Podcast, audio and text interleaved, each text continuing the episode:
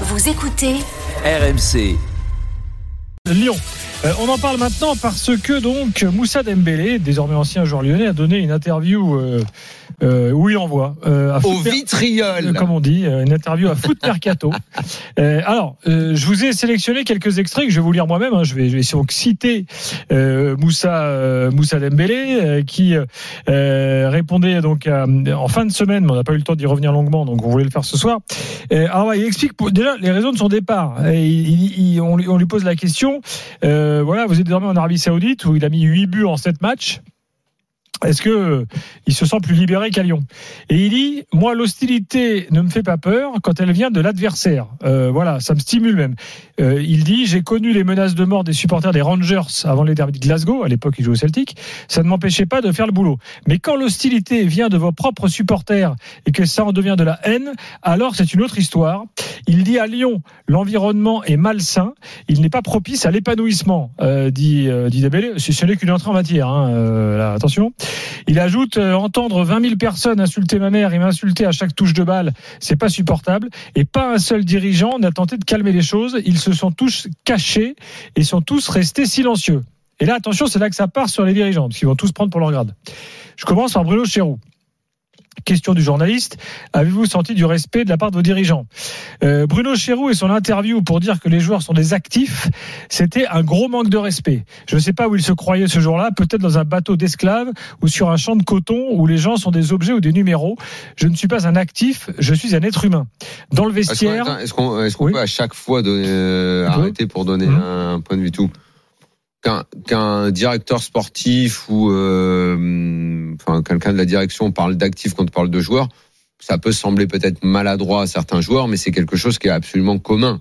Euh, surtout quand c'est un joueur euh, dont que tu veux vendre depuis pas mal de temps et à qui euh, tu as proposé des, des, des clubs parce qu'il y a eu des offres et que lui, avec ses conseillers, dit je vais rester jusqu'au bout du bout du contrat. ah, lui dit que c'est pas vrai. hein. Ah, ça, alors, alors là, alors là, ça, alors ça, il peut pas dire ça. Bah là, c'est c'est parole Ah. contre parole. Alors c'est quoi Qu'est-ce qui est pas vrai alors? Qu'il avait pas d'offre? Alors attends, Il a voulu aller au bout du contrat pour la pour pour la prime. J'y arrive. donc sur ce plan-là, je trouve qu'il a il est un peu dur là-dessus. Vas-y, euh, mais après il dit plein de choses qui sont vraies. Donc Alors après, il continue sur Chéroux. Il dit dans le vestiaire, cette interview donc où il parlait d'actifs, ça nous a, euh, euh, on a tous pris ça comme un affront et un manque de respect. Et en plus, il se croyait malin à venir euh, dire soit euh, il prolonge, soit il parte. Au final, personne n'a prolongé et personne n'est parti. Donc il s'est ridiculisé tout seul. Dit Donc euh, là, là on a, là on a exactement, là on Sur Giroud. Quelque quelque part euh, ce qui est en train de se passer dans beaucoup de vestiaires aujourd'hui avec ces prolongations de contrats et cette nouvelle façon euh, de faire de certains joueurs qui ont absolument le droit.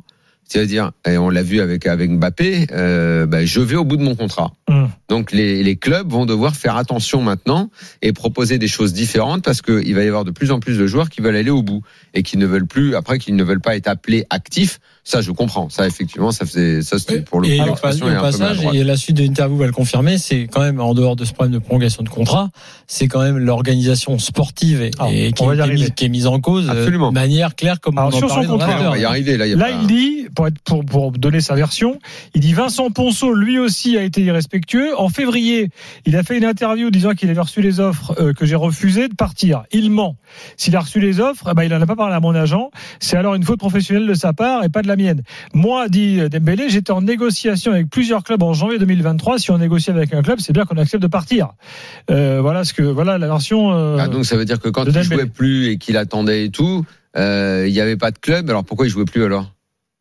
Alors. Donc, non, là il y a là il y a là il y a un une petit nouvelle fois, c'est parole contre parole. hein. Il y Bon. a un petit problème Je dans ce continue. qu'il dit là-dessus. Euh, quand Vincent Ponceau fait son interview, il sait très bien ce qu'il fait. Il met de l'huile sur le feu et attise encore plus la haine des supporters et se dédouane en même temps pour se donner une bonne image, genre c'est pas moi, allez taper sur Là, eux, c'est eux les mauvais. Là, il a raison. Et le fait que Vincent Ponceau est probablement un excellent juriste et qui sait faire des contrats, il n'y a aucun problème. Mais de toute façon, le rôle qui a été donné à cet homme-là est totalement disproportionné et démesuré dans ce club. Et ça, je l'ai toujours dit. Il Je ne peut- d'accord avec toi. là, il n'est euh, il n'est- Laurent. il n'est- ce n'est pas un dirigeant de foot, c'est un, dirigeant dans un club de foot du côté de l'administratif, mais il ne peut pas être au sport. Or, il avait un rôle qui était directeur du football et il s'est clashé avec Juninho, il s'est clashé avec trop de monde. Il est certainement compétent pour faire plein de choses, mais pas pour se mêler de sportif. Et à chaque fois, ça a merdé. À chaque fois, il y a eu des antécédents, il y a eu des, des, des comment dire, des Non, des précédents, tu veux dire. Oui, pardon. Il y a eu des choses qui sont qui sont restées, euh, des conflits avec certains joueurs, avec d'autres dirigeants, Ah. en l'occurrence Juninho. Donc Ponceau, oui, ça a été un problème. Mais comme c'était le, le, le gardien du temple, le bras droit d'Olas, le mec que Olas protégeait Oui, absolument, On en revient à qui ça a foutu le On bordel. en revient à qui On en Ah, revient de, au toute LAS. façon, de toute façon, c'est Olas. On Mais en moi- revient au boss parce que là, pas- ce que je dit Dembélé. Moi, ça fait 10 ans que mais je dis qu'Olas était devenu un problème. Dembélé euh, a le mérite quand même parce que euh, même s'il y a peut-être certaines choses qui sont pas tout à fait vraies. Non, non, mais dans- euh, il alerte sur plein de choses. hein, c'est intéressant de dire pour- aussi pour tous les gens qui, euh, quand ils écoutent l'after, disent que tu vas, on va trop loin sur l'organisation Ah bah sportive, sur la façon Bah, dont ça se passe avec Ponceau et sûr. tout. Après, faut sortir son affaire du contrat, effectivement, je pense, parce que là, bon, ils sont dans une, euh, dans un, un conflit, on va dire euh, interne. C'est différent et sur la prolongation. En revanche, sur l'organisation sportive et même sur la relation et le respect que tu as ou pas pour les dirigeants qui, qui sont au-dessus de toi et qui viennent te voir. Là, c'est terrible. Là, tu vois pourquoi le club va dans Bah, le tu mur et club oui, c'est très, années. très intéressante. Alors, Ouais. je continue. Donc, sur le fait que lui-même, Dembélé, se fasse insulter par le stade, il dit Vincent Ponceau a une grande responsabilité. Il a chauffé les supporters. J'en arrive maintenant euh, à, à une considération un peu plus globale. Il dit la vérité, c'est que les dirigeants se sont tous foirés dans la gestion du club. Et ça dure depuis des années, dit Dembélé. Quand on regarde bien, ils sont jamais réellement critiqués car ils ont leurs copains dans les médias ou sur les plateaux télé Pas faux. qui ne vont jamais leur faire mauvaise presse. Pas faux. Je cite, attention, écoutez bien. À part Daniel Riolo, Jérôme Rotel et 3-4 exceptions, le reste c'est du copinage. Pas faux. Mais c'est le vrai problème de l'homme. Mais attends, tu sais quand même que tout ça, on en a parlé. Enfin, les, auditeurs de l'after de Longue sont témoins quand même. Quand je parlais le gang des Lyonnais, euh, quand je parlais des problèmes, enfin, du fait qu'Ola, c'était devenu un problème depuis Mm. des années et de la façon qu'elle avait. On a quand même appris eh, récemment. Vous vous souvenez pas quand je vous parlais de, de, de- du gamin là, euh, David Barbet là, Dabardet ou je sais pas quoi, qui sur Twitter allumait à droite à gauche et tout. J'avais dit mais Un jeune ce- Tweetos. ce, ce, ce, ce Était gars-là, était payé par le club. Ah, ah, alors on n'est pas à l'échelle du PSG, hein, où 4 le 000 euros PSG. par mois, paraît-il. Euh, c'est pas à l'échelle du PSG où le PSG, euh, euh, oui, il ne paye pas les comptes laquais au PSG. Tout ça, c'est la direction des clubs qui veut maintenant gérer la communication de cette façon en payant des mecs ou en donnant des, pseudo-infos à deux balles à des comptes laquais. Voilà où ça mène. Et le PSG le fait. Et quand tu vois dans la tribune de presse au Parc des Princes débouler tout un tas de mecs qui sont pas journalistes, qui sont juste euh, qui tiennent juste des comptes laquais du club, c'est inadmissible. Même pour notre métier, c'est inadmissible. On ne doit pas supporter ça.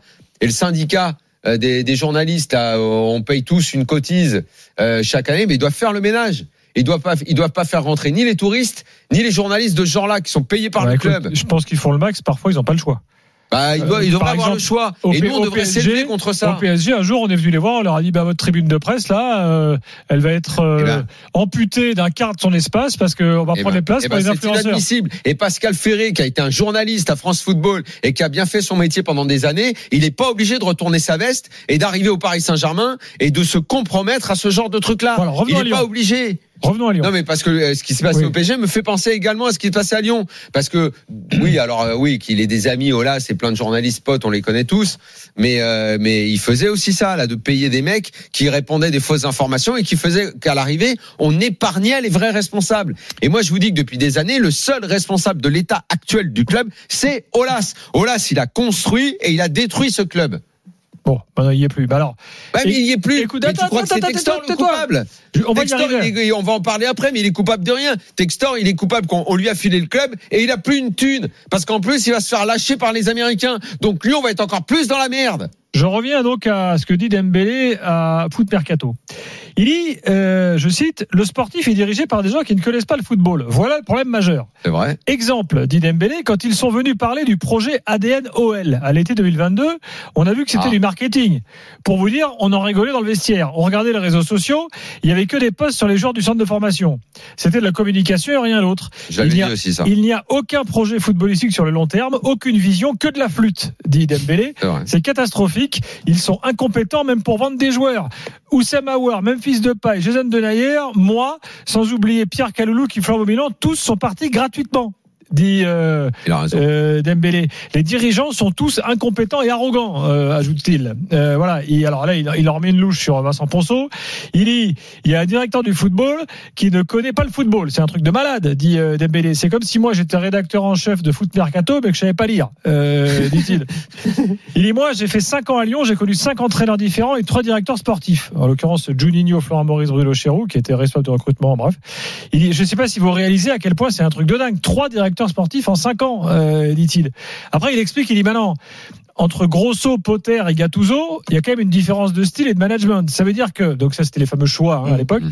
il dit, ça veut dire qu'en fait, même pour le choix du coach, c'est c'est au hasard. Ouais. Sans, sans Ça, qu'il y ait de style défini. On l'a il y a plein de choses qui sont vraies. Donc Dembélé dit c'est du grand n'importe quoi. Alors attention, il réhabilite Juninho. Il dit, il- je continue, je cite, ils ont fait fuir Juninho qui lui avait un plan. Il dit personnellement, moi, j'ai eu des différends avec Juninho, mais euh, quand il a fallu que j'aille à l'Atlético et que j'en avais besoin, eh ben, euh, il a fait tout ça pour moi. Je, lui en serai toujours reconnaissant. Juninho, il comprend ce que c'est que le football, il sait ce que c'est qu'un groupe, des valeurs de club. Il ne faut pas oublier que Cacré, Malogusto, Luqueba, c'est Juninho qui les a fait monter en équipe première. Il amène Paqueta, Guimarães, Emerson. Ça, c'est la classe mondiale. Juninho, il anticipait, il analysait, il, il avançait avec un plan. Et ça, on le disait aussi. Et de quelle façon s'est fait massacrer Juninho? Par Olas. Enfin, par qui, pardon, pas de quelle façon Par qui Par Olas. Qui l'a fait venir pour calmer les supporters, pour envoyer un message, et qui derrière a rien fait pour le mettre dans de bonnes conditions pour qu'il travaille correctement. Qu'il a foutu dehors, ça s'est fini en embrouille, et les deux se parlent plus. Mais là, Voilà. où c'est- intéressant en dehors Si de... le responsable c'est pas Olas, je, je sais pas. Non, mais tout ça, on est d'accord. Et d'ailleurs, c'est assez marrant parce que quand Textor, depuis que Textor est là, il y a des tas de gens qui reviennent sur ce qu'on a dit et ce que j'avais dit quand Olas est parti en disant ça fait du bien euh, qu'Olas soit parti après c'est ça aurait dû arriver il y a cinq ans. Et, et euh, en disant bah ouais, Textor il fait pas mieux. Mais en fait non ça n'a rien à voir. Textor il fait il fait il fait avec ce qu'il a dans un contexte ultra ultra compliqué. Et le dernier point quand même sur je suis assez d'accord parce que j'en ai parlé la dernière fois sur le choix de Grosso euh, c'est quand même hallucinant que Textor soit arrêté que quand il se rend compte qu'il y a une défiance sur Gattuso en se disant ah on a peut-être fait une boulette. Attends on va rebattre les cartes. Finalement attends dis-lui que c'est pas c'est pas bon. C'est pas possible. Hum. franchement même maintenant si tu es là euh, ça, ça ne marchait pas. Euh, les dernières années ont été catastrophiques. Mais là aussi euh, sur le choix du coach il a tout à fait raison. C'était c'est une poli enfin il y a Mais pas là, de politique là, sportive. maintenant, une fois qu'on a dit tout ça, on les a encore vus perdre de façon complètement normale à Reims. Deux points, ok, quatre points du premier non relégable. On va pas entrer en panique, mais je ne vois rien de bon. Je vois des mecs complètement abattus, malades, au bord des larmes. Euh, J'ai du mal à voir une issue. Je, je, je ne sais pas. Et quand tu sais qu'en coulisses, bon bah de toute façon il y, a plus de président, hein, parce que Gucci il est là sans être là. Textor il est à distance. Et surtout, les rumeurs les plus folles, et j'essaye de vérifier ça, et les deux premiers échos que j'ai eus euh, vont dans ce sens-là.